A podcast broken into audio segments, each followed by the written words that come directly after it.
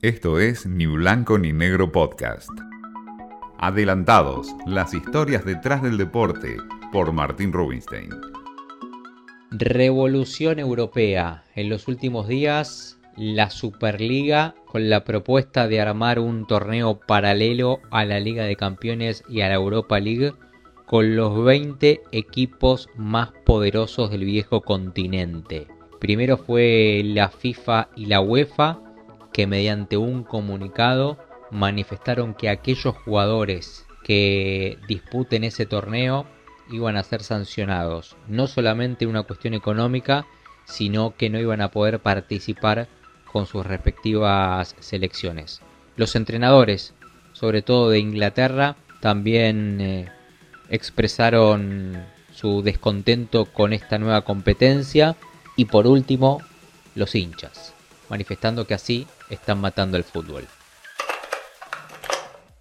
Por supuesto que, le hace daño. Esto no, no debe sorprendernos a nadie. Eh, los equipos más fuertes piensan que su condición, que, que ellos tienen una influencia mayor en, en la generación de recursos, que influyen más para generar los recursos que el fútbol produce.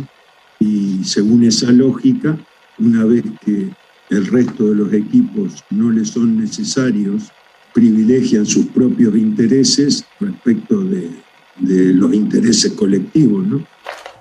En Inglaterra, la Premier, el Liverpool, el Tottenham, los Manchester City United, el Arsenal, el Chelsea fueron los primeros en bajarse de la competencia. Y por supuesto, fue la propia Superliga Europea que tuvo que sacar un comunicado para postergar la competencia. Claro, uno piensa lo que ha pasado en Sudamérica hace 4 o 5 años atrás con una propuesta similar realizada por o propuesta por Daniel Angelici, el ex presidente de Boca, para armar una competencia paralela a la Libertadores y a la Sudamericana. En Europa la novela recién empieza, lo que sí sabemos es que por ahora solo habrá Liga de Campeones y Europa League. Esto fue Ni Blanco ni Negro Podcast.